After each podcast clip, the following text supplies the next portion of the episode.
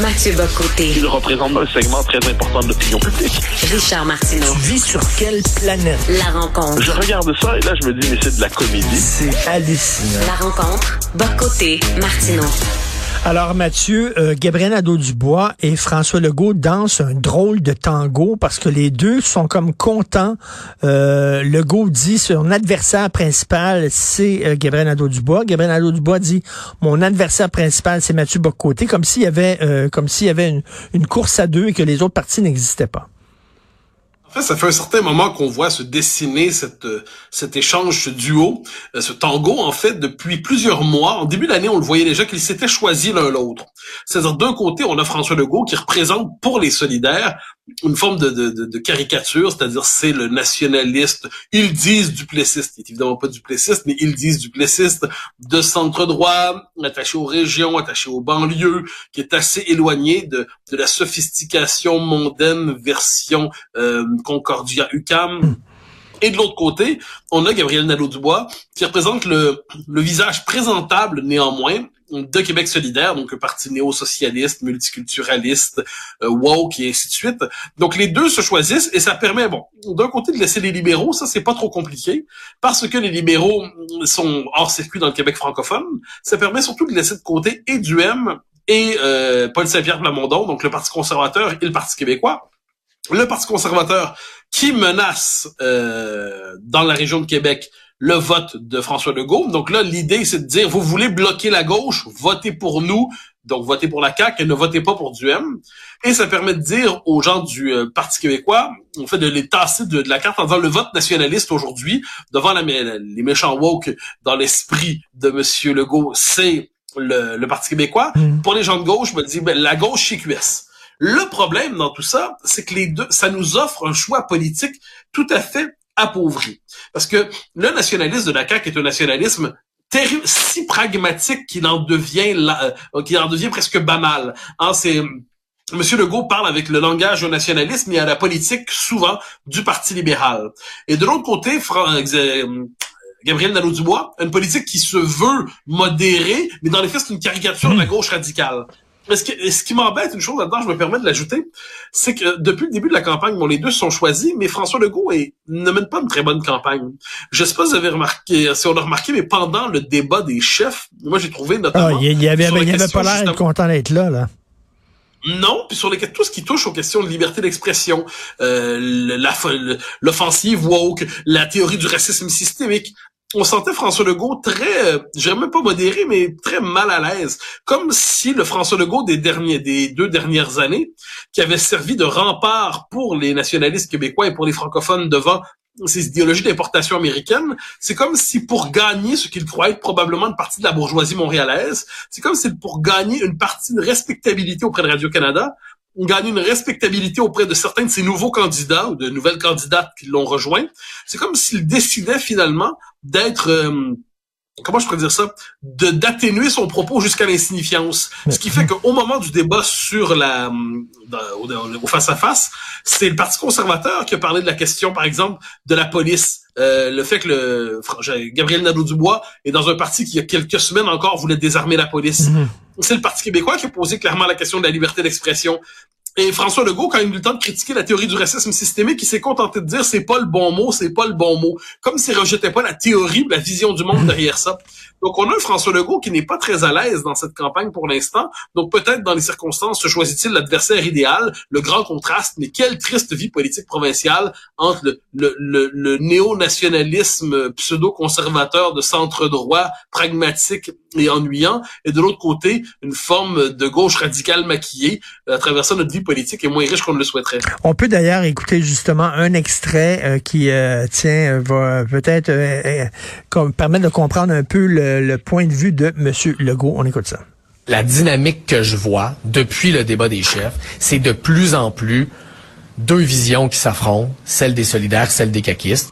Je suis d'accord avec lui qu'il y a deux visions qui s'affrontent, là, une vision qui est plus réaliste puis qui tient compte des préoccupations des Québécois, puis une vision, ben, euh, euh, qui pense que l'argent pousse dans les arbres. Là. Alors, il veut tasser finalement, hein, il veut tasser euh, le Parti conservateur du Québec qui lui chauffe les fesses. Il veut tasser le PQ euh, en voulant faire de cette campagne-là euh, un duel gauche-droite. C'est ça, c'est, c'est- Oui, donc mais- ça fait son affaire à. Legault.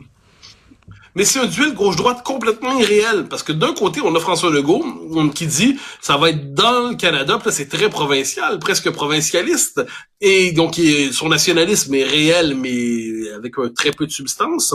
Et, euh, et de l'autre côté, on a euh, Gabriel Nadeau-Dubois qui, lui, veut croire que le Québec va sauver la planète au grand complet. C'est-à-dire qu'on va devenir le porte-étendard, et pas seulement le porte-étendard, mais le laboratoire de la grande révolution contre les changements climatiques. Je veux bien qu'on fasse notre part, c'est même fondamental. Mais d'un côté, on a une gauche irréelle, stratosphérique, et de l'autre côté, un nationalisme de centre droit, euh, je dirais de centre d'achat, de, de centre d'achat de Mascouche. Là. Il manque un peu de relief à travers tout ça. Et ce que je trouve, c'est que ce clivage gauche-droite très provincialiste ne correspond pas à la richesse des débats qui traversent la société québécoise. C'est ça l'espèce d'étrange sentiment que nous pouvons avoir. Reste à voir si l'électorat va accepter cette mise en scène. Surtout que d'un sondage à l'autre, faut pas se tromper. Là. QS, c'est juste quel...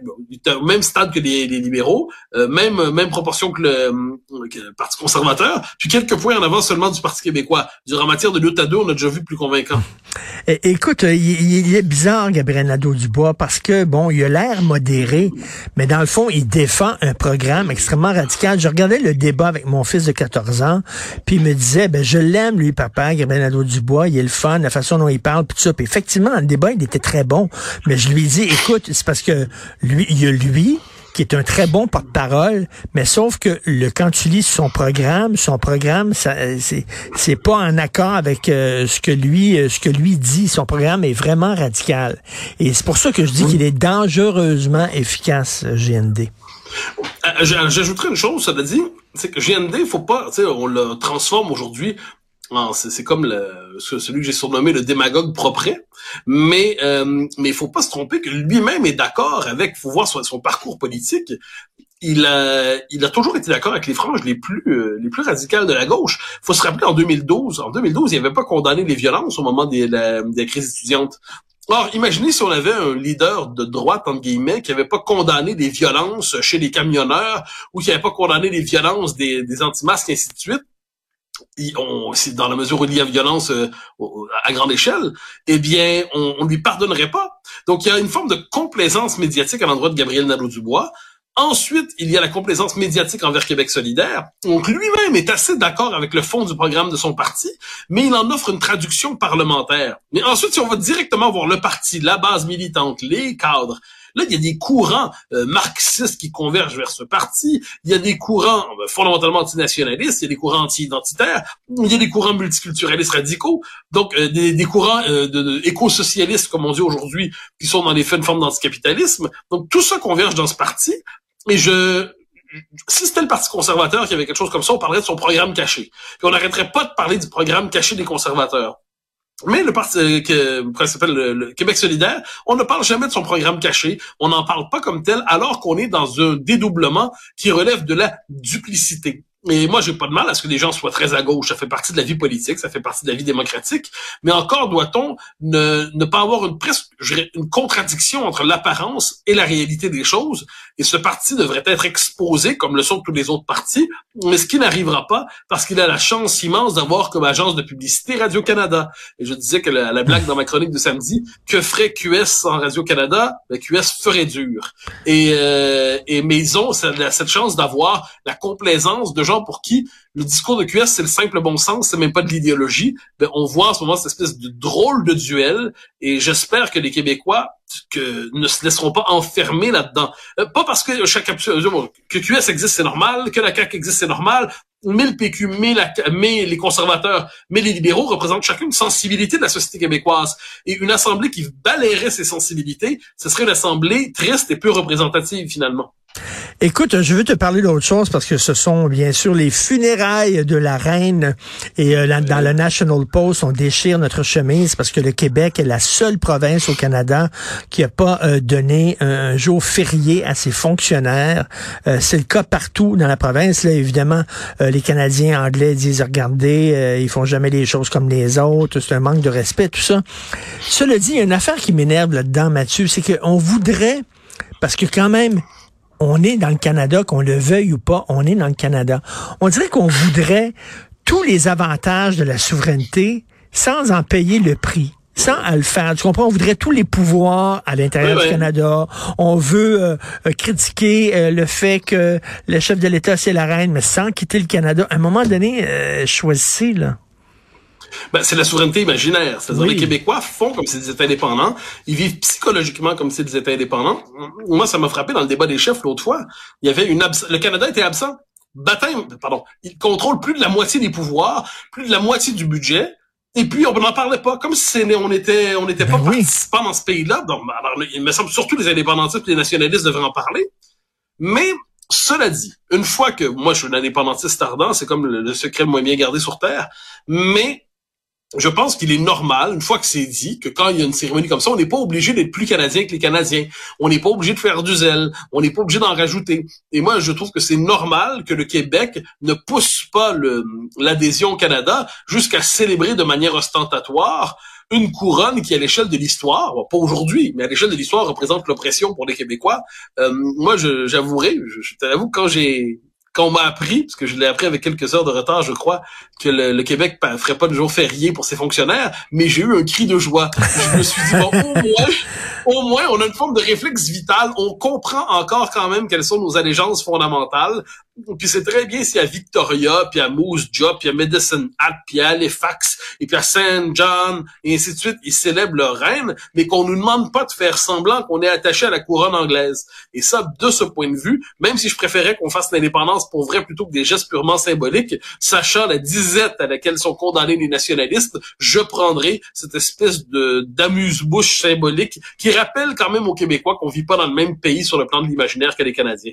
Écoute, un PSPP qui disait, euh, parce que François Legault, hein, euh, Pierre Bruno lui a posé la question, est-ce que vous êtes un souverainiste masqué? Il dit non, non, non, nous autres, on veut vraiment travailler dans le cadre canadien. Ce qu'on veut, c'est aller chercher de nouveaux pouvoirs. Et là, on lui dit, oui, mais ça, c'est- vous avez fait 21 demandes pour des pouvoirs, vous avez rien, rien arraché euh, à Ottawa. Il dit oui, mais quand même, on a arraché plusieurs millions de dollars. C'est complètement faux. A- mais c'est pas de l'argent qu'on veut. On veut pas, on veut pas qu'il fasse sa charité, Ottawa. On veut des pouvoirs.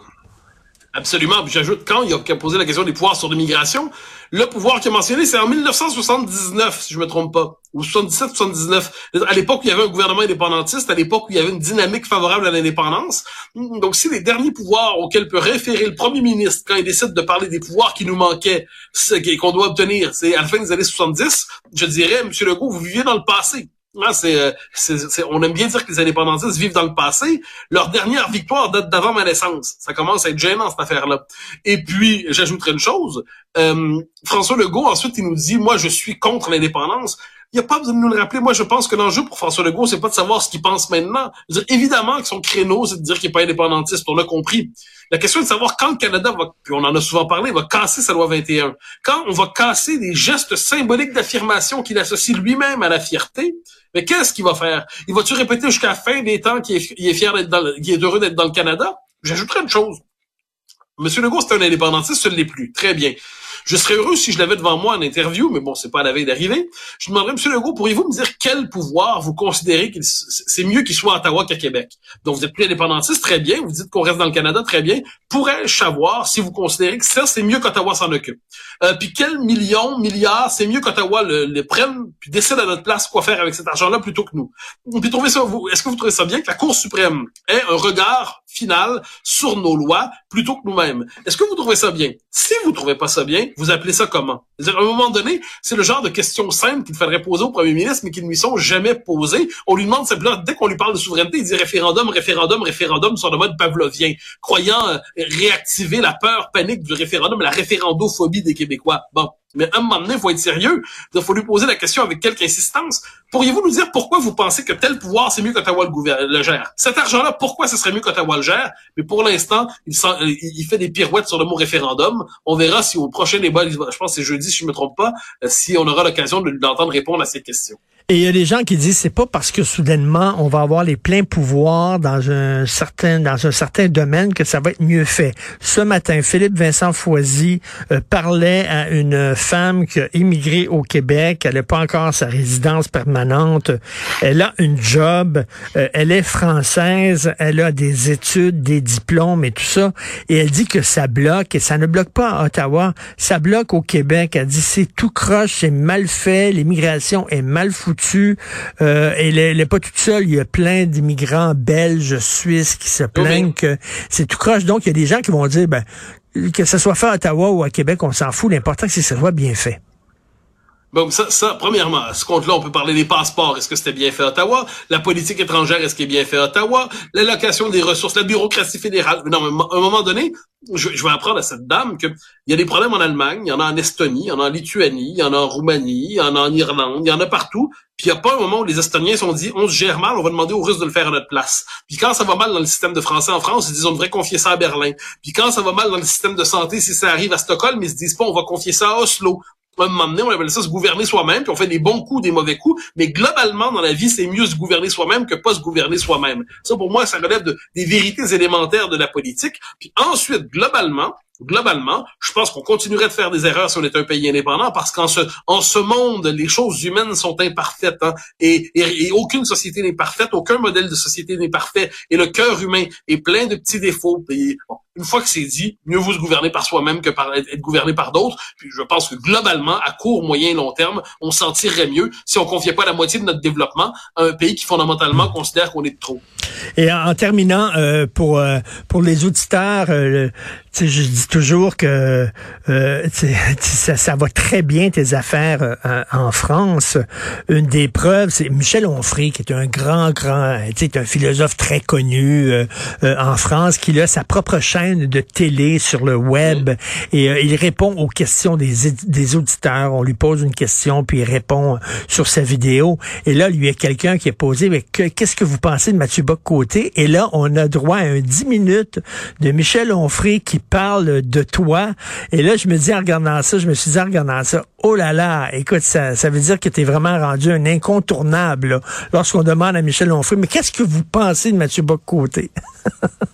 Oh mon Dieu, j'en suis flatté. Moi, je, je, je, me contente de me faire mon travail. Il y a des bons jours, des mauvais jours. Quelquefois, on réussit notre coup, quelquefois, on vise, vise à côté. Mais si ma parole est entendue, ben, j'en suis heureux. Et il est très drôle. Il dit, mais c'est un ogre. Mais, c'est assez positif, hein, ce qu'il dit sur toi. Il dit qu'il oui. il est très d'accord avec toi. Euh, il dit, euh, comme, Salieri, dans Amadeus, le film Amadeus, oui. Salieri disait de Mozart, il y a trop de notes dans, chez Mozart. Lui dit, c'est la même chose. Il y a trop de mots chez Mathieu Bocoté. Il dit, c'est un ogre, mais il est, il est extrêmement intéressant. Alors, et qu'est-ce que tu penses de ça? Ah, tu prends comme un compliment. Bon, OK. Ouais, ouais, ben, moi, ensuite, mon, mon, premier réflexe, c'est de tout prendre comme un compliment. Hein. C'est euh, et ensuite, dans les circonstances, comme je dis, savoir que ma, mon travail fait partie du débat public chez nous d'abord et en France aussi, ben, je ne peux qu'en être flatté. Ensuite, je m'attends pas à être vénéré. Je, je être critiqué raisonnablement, c'est la meilleure chose qui puisse arriver. Puis si en plus on peut avoir l'estime de Michel Onfray, ben franchement, c'est ben pas oui. mauvais. Ben, en tout cas, je commencerai pas à t'appeler Shrek parce qu'il te traite d'ogre. Non, mais, mais, mais pas de Spencer me conviendrait. C'est. Merci Mathieu, à demain, bonne journée. Bye bye. bye.